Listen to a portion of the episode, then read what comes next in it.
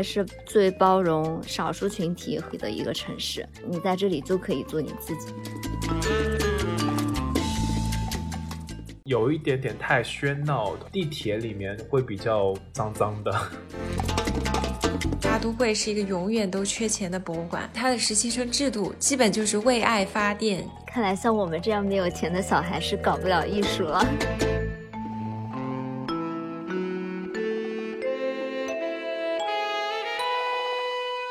大家好，我是阿驼，我是小西，我是央子，欢迎来到大俗小雅。大俗小雅是由三位生活在纽约、旧金山、海德堡打工人每周跨时差和你一起谈天说地。最近豆瓣有一个非常火的纪录片，叫做《弗兰勒布维茨》，假装我们在城市，Pretend it's a city。它的评分呢有九点一，一直都在榜首，天天都可以被刷到。然后我们就想说，能不能借着这个纪录片。这一期和大家继续我们的城市漫游系列，聊一聊我们和纽约的故事。嗯，他这个纪录片呢，就主要是天天生活在纽约的这样一个人，就对纽约的一些小吐槽。所以我们也可以就是通过这个纪录片跟大家聊一聊我们在纽约的感受嘛。嗯，纽约呢是我正式开始做建筑实践的一个城市，我自己会对纽约有一些比较特别的感情，就觉得自己是。嗯，进行了一个角色的转换，不仅仅是生活在这个城市的人，而且是参与到了这个城市的一些建造的历史当中吧。这个说的好大。啊。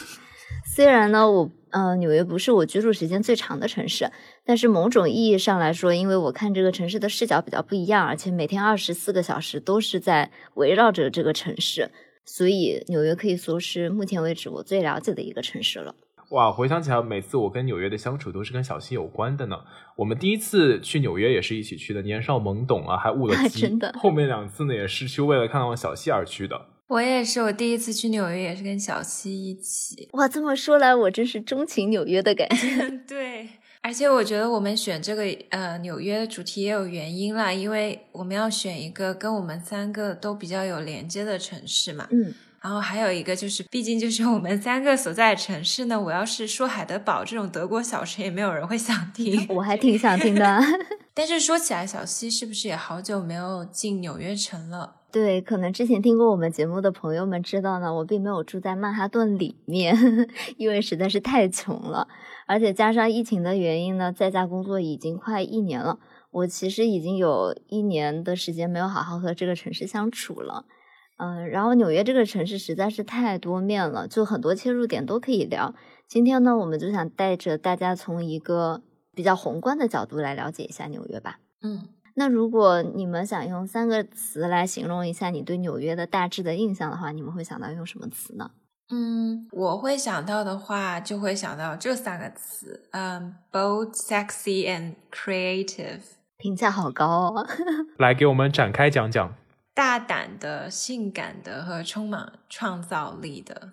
因为我第一个想到 “bold” 这个词呢，是因为我印象很深。有一次去纽约的时候，就看到了一个巨幅的广告牌，上面站着三个穿着光鲜亮丽的女性，在那里摇曳生姿的感觉。然后他们写了三个词，最后一个我忘了，反正是 “bold smart”。嗯，第三个词我忘了。然后我当时突然一下觉得那种。流光溢彩的冲击力，一下让我觉得 “bold” 这个词很勇敢、很大胆的、富有活力的，真的很适合纽约的整个这种氛围。嗯，另外，我就觉得纽约是一个非常有魅力的城市，它的那种吸引力很难以一言盖之。我们可能需要用一整期来说。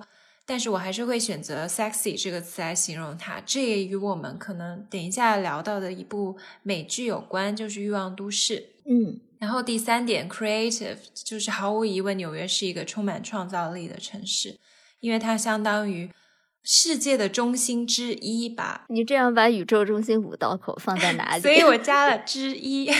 对，它汇聚了来自全世界各地的人，然后。注入了非常多年轻的活力，世界上嗯最有才华的一群人吧，他们可能会把自己最美好的时光奉献给这座城市，所以我觉得他是很有创造力的。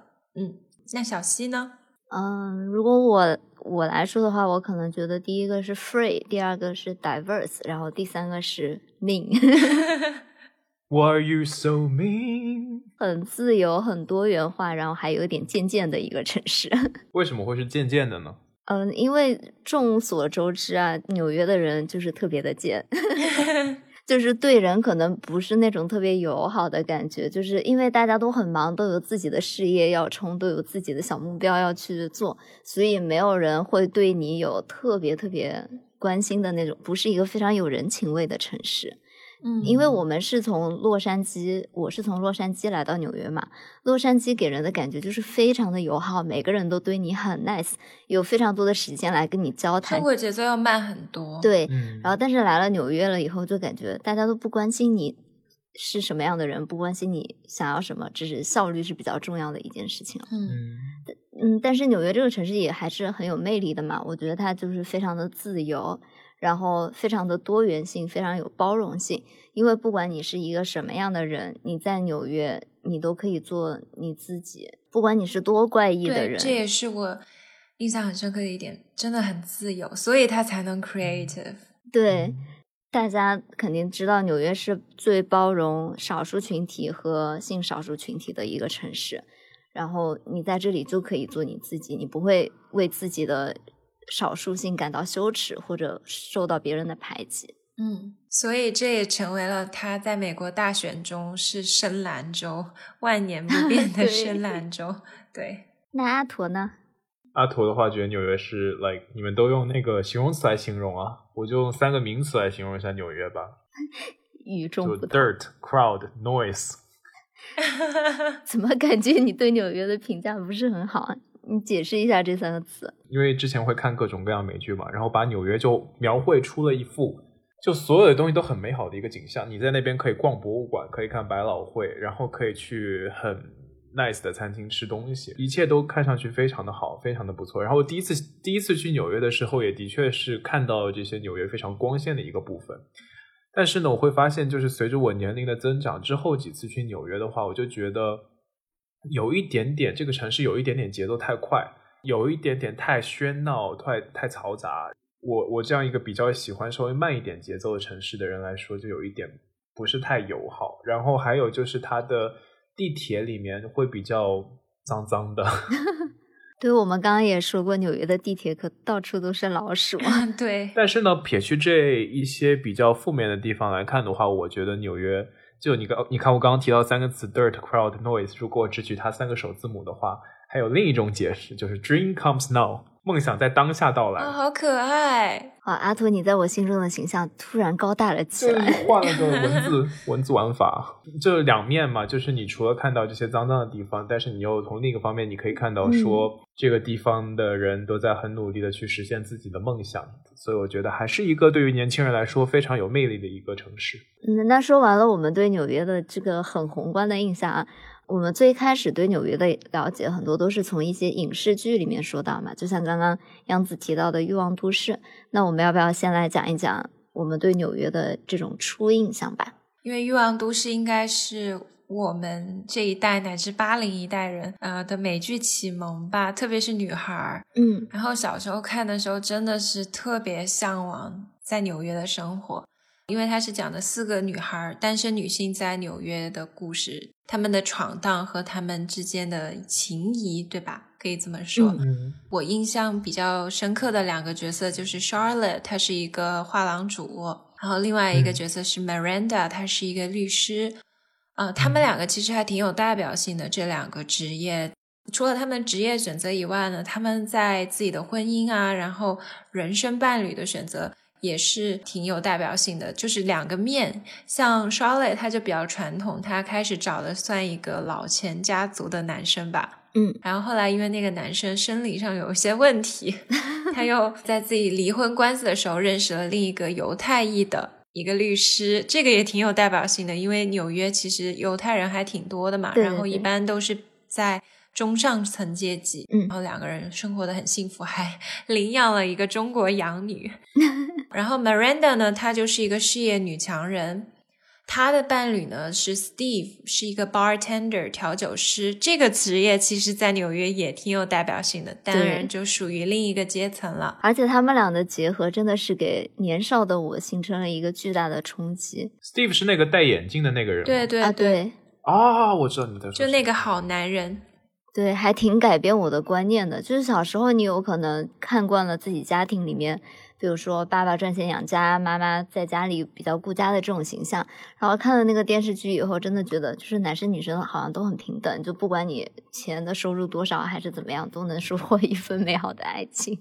小七说：“我要挣的比我以后的丈夫多。”呃，不要立这样的反。那小西呢？你印象比较深刻的角色或者细节是什么？我比较深刻的肯定是 Samantha。Oh my god, public relation！哎，这个应该呃阿图比较在行这方面的情况吧？我之前大学时候就上过那个 PR 的课的，然后教材当中第一页就印着 Samantha 的照片 啊！真的吗？对对对对，因为他第一页是给大家介绍这是个什么样的职业，然后他就拿出那个 Sex and City 里面那个 Samantha 拿出来。给大家说，这这是一个非常典型的一个形象，对，典型的做 PR 的刻板印象。给我印象比较深刻的呢，第一肯定是他的个人生活非常的丰富，就是也是我非常想要追求的一种生活状态，就是希望自己在不管什么样的年纪都非常勇敢的。追爱，然后在爱情里面都有，不管是男生女生都掌握很大的主动权，这样。然后还有一个就是这个剧的女主角，那肯定就是 Carrie，原型应该就是作家写这个剧的编剧本人吧？啊，对，有点这个意思。然后我觉得他对我的启发比较大的是。大家一般就是对他们这个三十几岁年纪的单身女性是有一些刻板印象，婚恋这方面有很多焦虑啊，然后对有一个稳定的职业啊、收入啊什么的，是会有一些年龄焦虑的。我看这个剧的年代嘛，那个时候在家里自由职业还不是这么风行的时候，然后小时候爸爸妈妈就会觉得你。最好是拥有一个铁饭碗啊，在一个编制里面，这样就是作为女孩子比较牢靠。但是 Carrie 就是拥有一个非常自由的人生，她就每天在家里面写写稿，然后写专栏赚钱，然后随时可以为了男朋友就突然打个飞的去巴黎，然后过上一个非常浪漫的 weekend，这样也不耽误自己赚钱的工作。我突然想到一个小插曲，嗯，在我大学的时候有一次坐车，当时那个司机。跟我聊天聊了一路，因为那个路程还挺长的，有一个小时。然后他当时竟然跟我说：“你看过《欲望都市》吗？我觉得你跟 Samantha 好像。”我当时都一时语塞。我一直觉得我的个性比较像 Charlotte 和 Carrie，就是那种比较纠结，然后偏传统的。对呀。他怎么会觉得你是 Samantha？我最八竿子打不着的就是 Samantha 这四个人中间，对不对？他挖出了你的潜质，完全不。我觉得可能就是可能他发掘一些你隐藏的性格。对对对，就有的时候不认识你哦，反而旁观者清，就对你没有刻板印象，就能发掘出你的潜质。然后说到纽约，还有一个剧不得不提的就是《老友记》。小时候大家都是跟爸爸妈妈住嘛，然后看到自己的就是年纪比较大的叔叔阿姨，也就是以家庭为单位住在一起。然后《老友记》给了我一个特别嗯向往的生活状态，就是我能跟我的好朋友一起，然后也不用拥有一个自己的房子，就是我们可以租在一起的公寓，然后可以下楼一起聊聊天、喝喝咖啡，就是很幸福的生活状态。对我们三个经常在群里讨论，我们未来的理想生活就是可以彼此做邻居，一碗热汤的距离。对。那你们给我煲汤吗？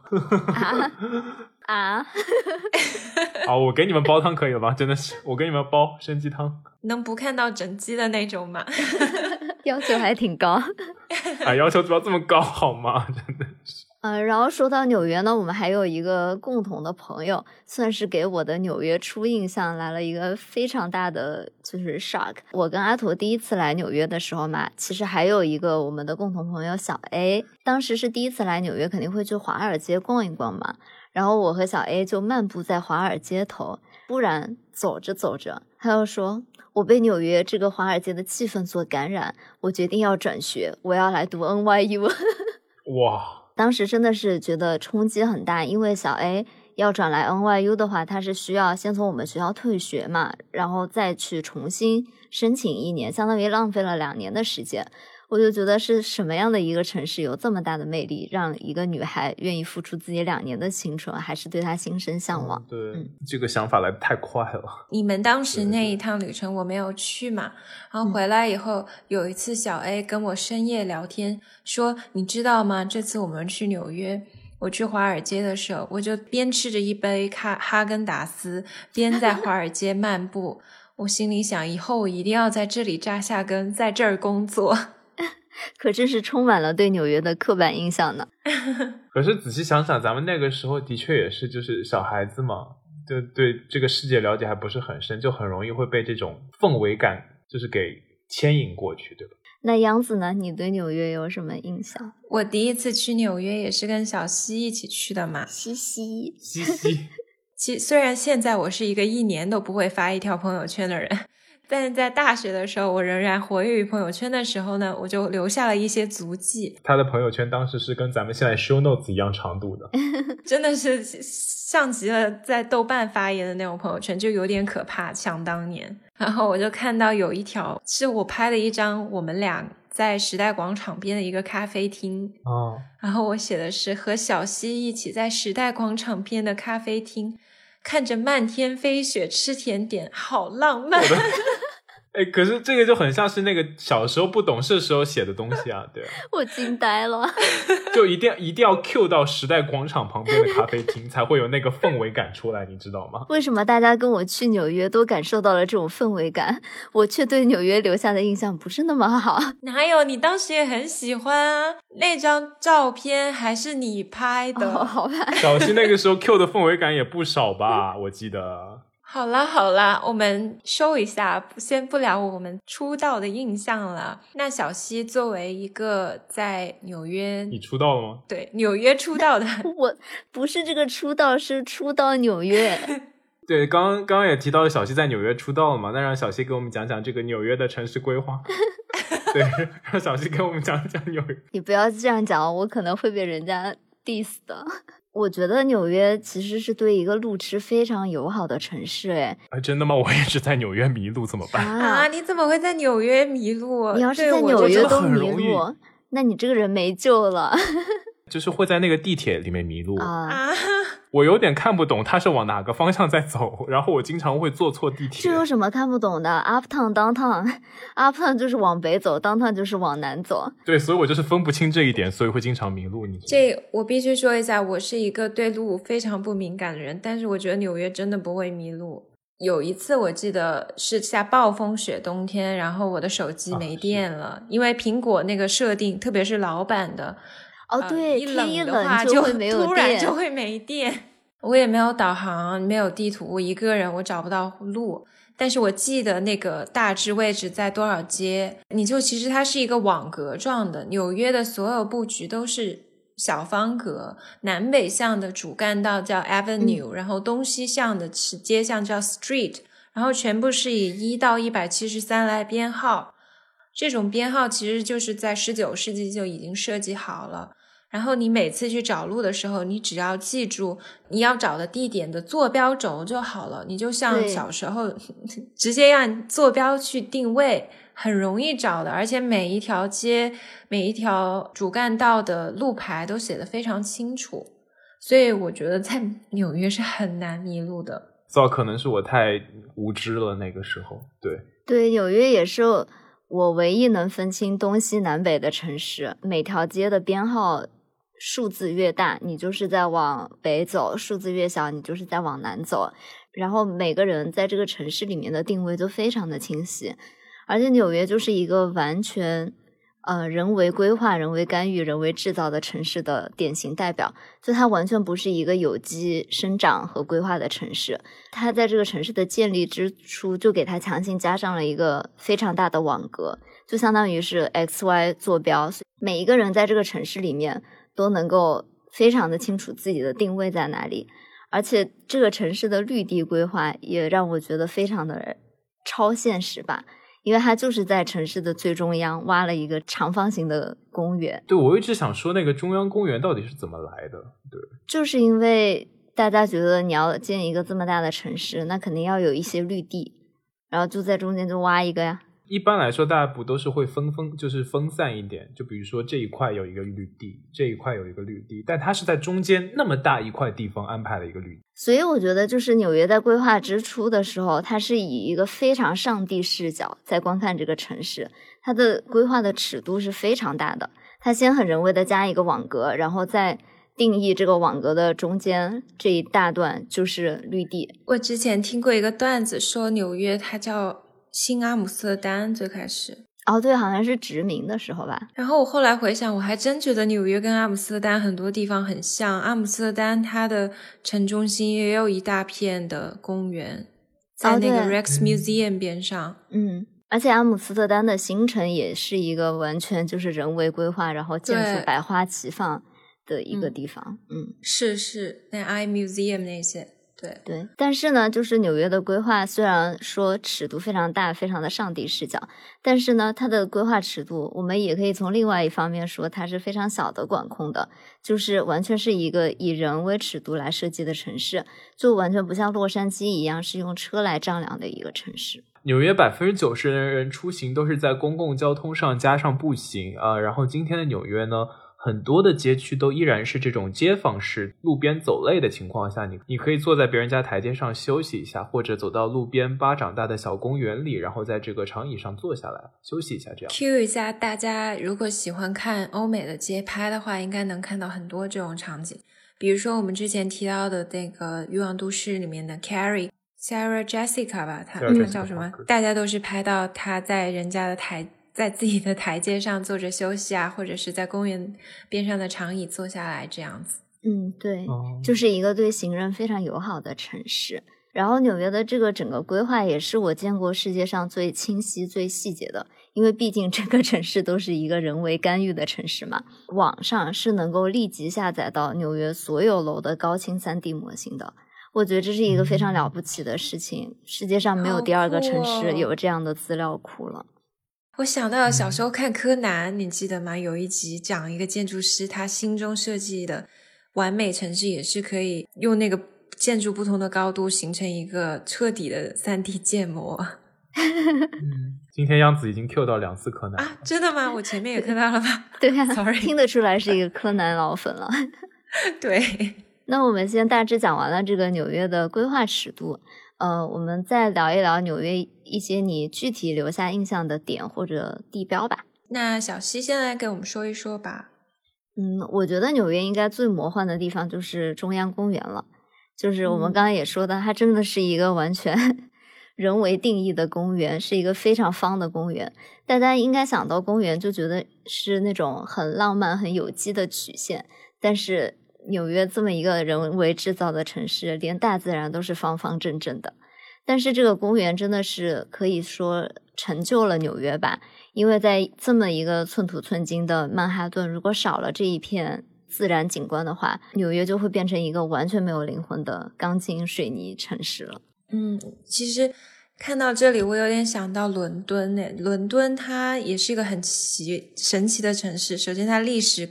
很久远，然后也是国际一线城市嘛，但它在大伦敦区的绿地覆盖率居然高达百分之四十七。哎，真的，我没有感受到这件事情，为什么？其实我有哎，我在伦敦生活的时候，我就觉得走几步路就到一个绿地，可能一两百米就能看到一片绿地。哦，可能它就比较分散。对，伦敦也是有一个非常重要的公园——摄政公园嘛。嗯。因为它冬天的时候有 Winter Wonderland，就是那种游乐园，你可以在里面，它会搭建起很多临时的游乐设施，很多摊铺卖那种圣诞集市啊，然后好吃的一些小零食这种。夏天的时候呢，里面就会办举办 Free Sculpture 的展览，Free 是伦敦比较重要的一个艺术节嘛，就会有很多艺术家把自己设计的一些装置艺术分散安置在摄政公园里面。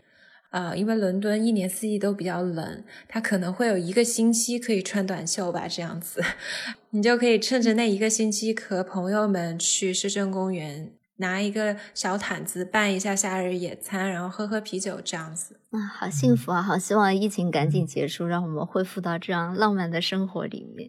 你现在也可以啊，你现在在三藩的绿地上也可以看到人们聚集在一起，然后铺着小地毯，然后在那边就喝着小酒。啊，好幸福。呃，现在在纽约可能不太行。在海德堡也不太行。对，因为纽约前几天下了一个可能是近几十年来最大的一场暴风雪吧，所以现在的情况是整个公中央公园完全被白雪覆盖。哎，那中央公园的它那些什么湖会被冻住吗？好像会耶！我看到那张中央公园全是雪的照片，我真的有被震撼到哎，有一种在那个冰雪奇缘的感觉。可以钓鱼吗？冻住了？不是，我是说平常可以钓鱼吗？不可以，都是一些保护的什么野鸟、野鸭啊什么的，很多人去照相。哦，然后中央公园还有非常大的商业价值，就是为纽约这个城市带来了，因为中央公园的附近嘛，要不然就是很大的博物馆，要不然就是超级无敌贵的住宅。哇，我觉得可能全世界的有钱人吧，都会想要买一栋，呃，买一套在中央公园能够看到中央公园景色的公寓。好像之前就说纽约那边有钱人就会要在中央公园附近买那种很高那种 mansion，对，然后就可以俯瞰俯瞰这个中央公园全景嗯那种感觉。那央子呢？你对纽约最深印象的地方是哪里啊？那必然是纽约大都会艺术博物馆。啊，这个肯定啊，真的，我觉得这个地方也是我就是纽约这么多地标建筑里面我去的次数最多的地方。对啊，就是可以无数次的去都不会厌倦的地方。大概介绍一下，它是世界上最大的、参观人数最多的艺术博物馆之一。说起来啊，它的名头只是一个城市的博物馆而已，但是它绝对它的地位就是国家级的，跟大英博物馆啊、包括国博这些比也完全不输。然后它的地理位置也非常的优越。我记得当时跟爸妈一起去的时候，其实它就离第五大道很近嘛，然后我妈就是就可以去边上逛街，如果她不想看展的话。然后还有一点，它比较有特色，就是它的门票制度，它按道理是二十五美金的门票，但是啊、呃你可以选择自己愿意给多少就给多少。我还记得前面就有很多外国人，可能他们进去五个人就给个一两美金，哦，嗯呃，这是要纽约的居民才可以的。应该是一七年之前的规定，还是可以随便你给多少。哦，真的啊？然后他们当时还有给那种五块钱啊，什么都算给的多的。对，呃，来说说我印象最深刻的一个展区和展品吧。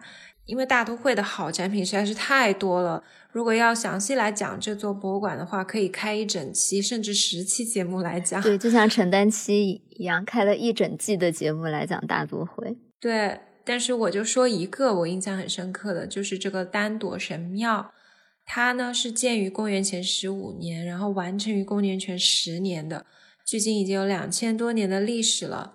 为了营造还原那个古埃及尼罗河畔文明之光的那种氛围感，大都会的埃及馆还专门设计了一个宽阔的水池，用巨大的落地窗户把室外的光线引入进来，照射在水面上。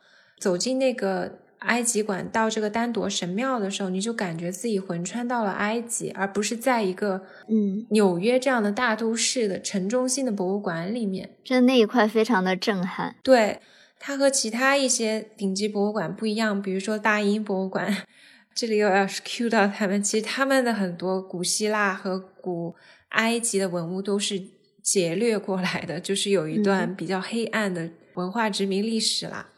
但是大都会的这一个丹铎神庙呢，它是私人有点带捐赠性质的，但是又不是捐赠。缘由呢是由于上世纪六十年代，埃及呢打算建造阿斯旺水坝，然后很多著名的文物古迹就被淹没在了水库的区域内。嗯、埃及政府就无力去抢救这些文物，他们就跟美国人说，只要你们有能力拆走，就送给你们。然后当时美国人就很开心，就组织了考古队亲赴埃及去保护和抢救这个丹铎神庙，然后共计有八百吨的神庙的建筑材料就被拆装成六百四十个集中箱，运送到了美国。本来他最开始的计划是放置在华盛顿或者波士顿的河畔，以露天的方式呈现给公众，但是为了考虑保护这个比较古老的神庙主体，通过一系列的听证会，决定把它陈列在大都会里面，然后历时了十年的建设，丹铎神庙才在一九七八年面向公众开放。我感觉去那个展馆的时候，真的是感觉非常的震撼的，因为你是可以走进到这个神庙里面，真的完全就是沉浸式的感受。虽然我其实有一点胆小，每次我都有点不敢进去。刚刚杨子提到这个丹铎神庙啊，是用合法合理的手段搬运到大都市的，但是其实大都会博物馆还有一些中国的嗯藏品，都是二十世纪初这个中国的文物流失到海外的结果。比较有名的就是药师经变图吧，它是一个七点五米乘以十五点二米的一个特别巨幅的元代壁画。嗯，我觉得这个藏品是在大都会里面让我感到最震撼的一个，因为它的规模非常的大，真的，然后年代也非常的久远，就是元代的这么大幅的壁画，其实是在中国境内都很难找到的，而且非常非常的精细，超级震撼这个壁画。对，如果亲临现场去看的话，但是我觉得特别可惜的一点，因为这个壁画是被嗯文物贩子卖到国外的嘛。所以他当时卖的时候是把这个壁画一片一片的从墙上切割下面下来，然后装在小箱子里面，后运到了国外。美国的一个牙医，然后最后捐赠给了大都会，然后大都会又经过了一系列的修复。这个牙医我得 Q 一下，是著名的塞克勒。塞克勒他做了非常多，他成立的基金也是现在资助中国艺术史这一这一个领域最重要的基金之一。但是我觉得很令人心痛的是，虽然经过一系列的修复，然后现在去看这幅《药师经变图》，真的是非常的沧桑，很残破。人物的面目，你可以看出来，它非常的精雕细琢，但是有了一片一片被切割的痕迹，所以我觉得这是一个非常令人惋惜的事情吧。嗯，然后还有一个在《药师经变图》的旁边摆的就是北魏孝文帝的礼佛图，这个图来源就非常的有争议，因为这是一个。嗯，当时大都会博物馆的远东艺术部的主任蒲艾伦，他说自己是去中国考察，但是就他是先去了敦煌，想要粘壁画，但是呢，就是没有成功。后来呢，他又去龙门石窟拍摄了大量的照片之后，他就非常的喜欢这个帝后礼佛图，然后他当时就是雇了一个在北京的文物贩子，跟他说：“你去找人帮我把这幅图凿下来。”我。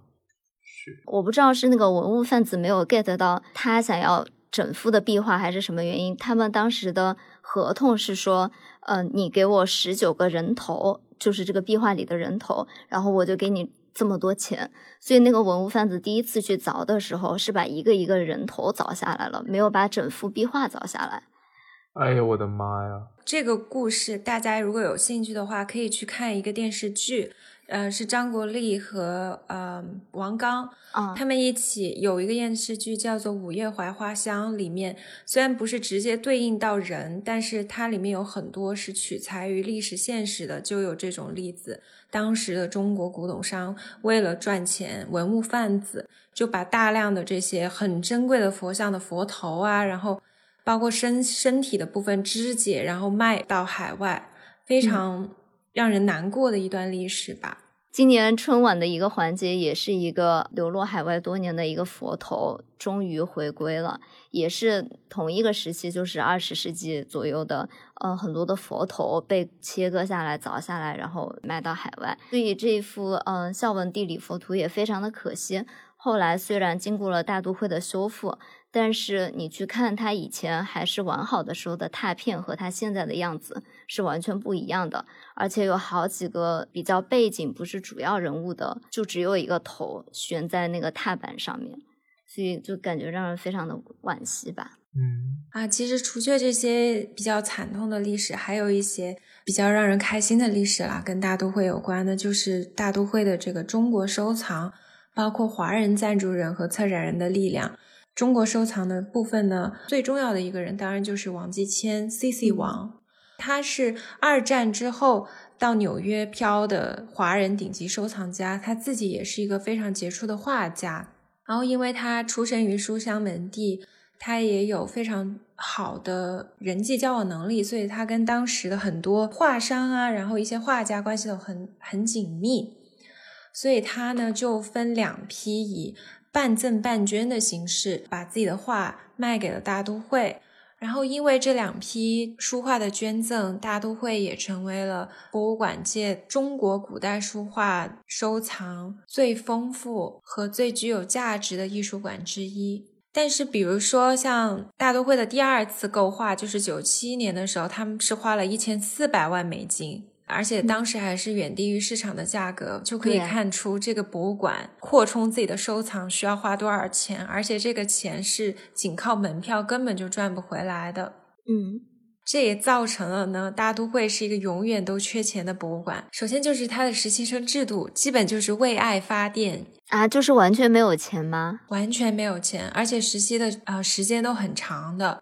啊，有半年的，甚至还有一年的，就是零收入啊。那这些实习生怎么养活自己啊？在纽约这么贵的地方，对，属于就是你必须靠自己的热情和情怀来做这件事。一般就是家境比较好的人才能够在那儿实习吧。我有认识一个朋友，他之前在大都会实习了半年还是一年，他就是因为他自己是一个在曼哈顿有公寓的人，所以他不在乎这个住宿的问题。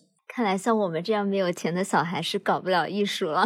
哎呀，好心酸，感觉自己入错行了。所以说，虽然是艺术是风花雪月的东西，但是也离不开钱啦。可以说一说为纽约这座城市发电的一个核心区域，当然就是华尔街了。是的，那提到纽约的话，我们就不得不提一下华尔街了。然后那个华尔街呢，它有一个非常著名的座名，就是 “Make a deal”，做一笔交易吧。纽约呢，它有两个世界上最大的证券交易所——纽约证券交易所和纳斯达克交易所，两者呢距离不超过六站地铁。这座城市的财富呢，很多都是由健康和青春换来的。据报道，华尔街零点零零二秒就要回应市场动态。呃，我昨天一起过春节的朋友嘛，他是一个在华尔街的交易员，他就说昨天他遇到了一个真的是人生危机，就是因为他们家。断网了三个小时，那不就是我的日常？我们一起录视频的时候，我家的网经常卡顿。哎，我其实挺好奇，像他们这种交易员，如果在家里工作，如那岂不是要保证自己家里的那个网真的就是要很流畅？对，不然的话很容易出问题。对，他就说他断网了几个小时，然后他老板就要管两个账簿，然后呢，他老板就完全忙不过来，然后他就因为断网几个小时，就损失了非常非常多的钱。然后我就觉得哇，我我可能是过不了这样的生活诶，就是连断网两个小时都马上会挂钩到好多好多的钱，然后我会觉得生活的压力好大。天呐，作为一个所有的社交软件都要关静音的人，我无法想象这样的生活。对啊，就感觉他们的工作九小时是真的实打实的九小时，一分钟都没有办法开小差。那我觉得就说呢，纽约还有一个很大的魅力，就是这里住了很多有趣的人呐，来自于这个世界上各式各样背景的人都会集中在这个曼哈顿的小岛上。我印象当中呢，有一个非常深刻的就是有一个摄影师拍了很多不同的纽约客，配上他们的照片的影集，叫做《Humans of New York》，你们知道吗？知道，哎，我有 follow 他们的 Instagram 账号，对他还有一个 Instagram 账号呢。对对，然后每个人呢都会有一张量身定制的肖像，然后配上一段属于这个人的非常特别的故事。那我就想在这边问你们一下，就是你们在纽约还有没有遇到过什么让你印象深刻的人呢？我遇到的印象深刻的人可能就是 gay bar 里面的 drag queen。如果大家对这段不是很了解的话，欢迎去我们的播客当中寻找《逛彩虹吧》这一集，小溪当中在当中有一个非常详细的介绍。没有啊，我是真的觉得我很羡慕他们的生活状态。虽然他们的这些对自己的认知，还有穿着打扮，在大多数的人眼里面看起来不是那么循规蹈矩的一个装扮，但是他们在纽约是真的有这个机会和这个场所，让他们能够积极的表达自己，做自己想做的事情，然后没有任何人来评价他们说你这个是好的还是不好的。就是在纽约是一个存在即合理的城市。你可以做你随心所欲想做的任何事情，没有任何人可以评价你。这样非常棒。那阿驼呢？就大家也知道，阿驼是一个经常做 Uber 的人，过去还经常和 Uber 司机聊天。其中有一次呢，就是我打 Uber 破回去，然后呢，我旁边有一个邻座的女子，她好像是要去赶去一个 party 还是什么样子，然后可能时间比较紧，那个 Uber 司机突然放出一段非常。感觉是有很神秘的、具有一点宗教色彩的音乐，就噔噔噔噔噔噔噔那种。然后邻座女子听了这个音乐就觉得有点不耐烦了，然后她就听跟司机讲说，就是不好意思啊，这个司机先生，我觉得这个音乐让我觉得有点不太舒服，能不能把这个音乐关掉？就说你没有在好好工作，就是我有很多重要的事情，你这样在耽误我的时间。然后他们就开始就有宗教色彩的那个音乐开始疯狂的争吵了起来。我在旁边就是一脸懵逼，看着他们两个在吵。就是非常莫名其妙的开始就开始吵了起来。当下这个给我的感觉就是，我想说纽约人真的感觉每天都生活当中有很多很多，就是很多压力啊，然后就感觉非常的 sensitive，可能一不留神就会触及他们一些就是导火索，然后让他们脾气给爆了起来这种感觉。你这么说，我突然想起一个故事，哎我记得我也有一次也是搭 Uber，我叫了一辆车，然后来的是一辆很。我因为我对车不了解，但是一看就是那种像跑车一样的豪车来接我，然后我一上车是一个大叔，他说他是以色列来的，反正是一个犹太人。嗯，他当时就说你要去哪里？他说我只在曼哈顿。他说他下接下来有一个会议，反正我们当时聊了一句，那个大叔居然是一个什么 CEO，为什么要开 Uber？没有，他们就是开这个东西就。玩嘛，享受人生。对对对，他就说，哦，就是我中间有个有一点空档，就想着接一个单这样子，我觉得蛮神奇的。这是争分夺秒的赚钱。对，其实如果大家对纽约的这种小人物啊，然后一些小故事有兴趣，我也推荐大家去看一个去年 Amazon Prime 出的剧，叫做《Modern Love》，摩登情爱吧，中文翻译。它里面就是有。嗯，十二个小故事吧，对吧？对，十二个小故事，然后每集很短，不同的小人物，然后以爱为主线的发生在纽约的故事。嗯，刚刚谈到很多在纽约生活的人，那我们也知道小西呢是一个建筑师，不算建筑师就是一个画图工。行行行，就是一个画图工。那我们也想跟大家聊一下这个小西在纽约造房子的这个过程当中的一些感受。对啊，而且我还挺好奇的，你们公司主要做的是在纽约的项目吗？还是说也有别的地方的？有没有什么比较有趣的案例可以给我们分享一下？嗯，我们公司大致就是做的大纽约这个范围里面的项目，就是我们有别的分公司嘛，但是我们这个 office 就是管大纽约，就包括什么曼哈顿啊，然后纽约别的岛啊，还有就是稍微呃纽约上周或者长岛都会有。有 Bronx 吗？对，我有做过 Bronx 的项目，就很令人窒息。请问是一个什么样的项目在 Bronx？呃，我有做过一个收容所，就是流浪汉的收容所。那还挺好的，你有在为社会的公益做贡献啊？但是就是没有什么可设计的，因为就是什么便宜怎么来。然后我还有做过一些商业项目吧，比如说什么银行啊什么。你不是做过水族馆吗？哦，那个算是商业项目。阿驼念念不忘的水族馆。对呀。我觉得他是这是他人生当中的辉煌。什么？气的话都讲不连线。印象蛮深刻的。我去 Bronx 做的那个银行的项目，可能是我第一次真正的去到这么上面的 Bronx。我一下地铁就真的是一个我完全没有见到过的纽约，就确实是非常多的非洲裔的在那里，你看不到别的肤色的人。我的那个基地那里嘛，就有非常多的针头啊，然后。蟑螂啊，老鼠啊，在里面，然后我还要在那里面测量，就自己一个人，就还挺吓人的啊！你有自己去一个人在那种满是蟑螂和老鼠的地方测量，哇，你的心也真是挺大的。没有人陪你一起去吗？第一次去那个地方的时候，我不知道那个情况这么糟糕，我就自己去了。后来我就再也不敢自己去了，有一个施工队的人跟我一起啊。啊，那还好。那你还做过什么别的类型的建筑？就除了水族馆之外，我知道水族馆可能已经是你建筑生涯的辉煌。水族馆，你怎么？念念不忘这个水族馆，就是我们公司其实做的类型还是比较单一的，就大多数都是商业。因为在纽约，你机会最多的除了那种豪宅，就是商铺嘛。觉得在纽约做的项目其实没有大家想的这么光鲜亮丽，是非常限制想象力的，而且。就是一个钱说了算的职业，你想做什么不是你决定的，而是由甲方爸爸决定的。可是我记得你之前好像有跟我讲说，你们有设计那种什么 shopping center 啊？对，就是我们做很多这种商业项目，这种项目就是最限制你的发挥的，因为这种项目来钱最多，所以甲方爸爸的话语权也就最多，然后个人表达的自由是非常的被客户和纽约的制度所限制的。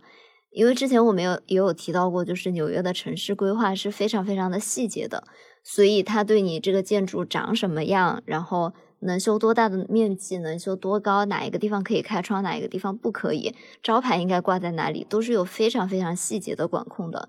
所以你在做一个项目之前，只用上网去查一查，你就已经知道你这个楼应该要长什么样。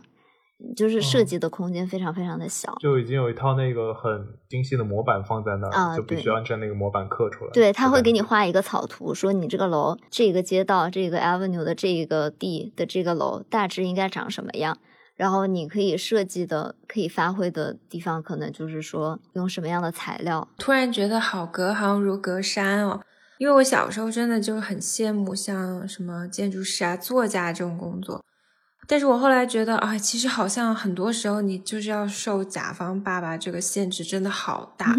包括我身边有做那种编剧的朋友，这可能是我心中殿堂级的职业了，自由度感觉最高的职业。他就会说，现在他就被逼要去看很多什么甜宠剧啊这种东西，然后写一些迎合市场的东西，真正他自己能表达的空间就非常的小。哎，做乙方嘛就是这样。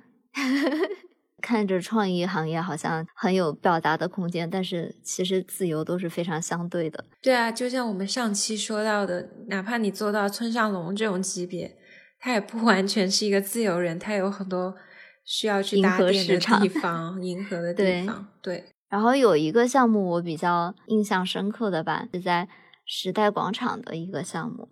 然后我当时我老板跟我说这个项目的时候，我还觉得挺激动的，感觉能在时代广场，就是有一种，呃，我肯定可以发挥很多自己的创意啊，然后注入一些自己的特色在这个这个地标一样的地方，感觉还是很令人激动的。但是呢，我的老板说服我接下这个项目以后呢，我就发现我被拉进了一个大坑。他设计什么呀？呃，就是一栋商业楼啦，还是不错啊，在时代广场。对，想想你就觉得应该可以用到很多那种很高科技的材料，很很烧钱的工具，因为在那里就是引人注目是第一位的嘛。但是呢，殊不知时代广场那个地方它是有一个自己的委员会的。就是四十二街委员会，所以呢，你不仅要受到纽约这个大的城市的规划管控，你还要受到这个委员会的管控。我们每一点点的设计，你都要先报给这个委员会，对，然后他们就会要召开一个那种商讨会，十几个老头坐在那里看你画的图，然后对你提出一些乱七八糟的意见，然后他们还写了一本就是几百页的书。来规定你的每一个招牌要用什么样的颜色、什么样的灯、什么样的 LED 板，然后多大的面积，每个面积可以用多少面积的灯带，就是你真的一点点自由都没有。哎，可是我我在想说，往往是这种就是有很多限制情况下才能够迸发出你的创意啊。就是有的人就会钻空子嘛，就比如说中央公园旁边的一栋豪华住宅楼。因为纽约它的面积管控是说，它对占地面积有限制，然后对总体的面积数有限制。一般的开发商就会想说，那我就修一个，比如说二十层楼，因为你楼修的越高，那花的钱就会越多，就结构上来说就会更难。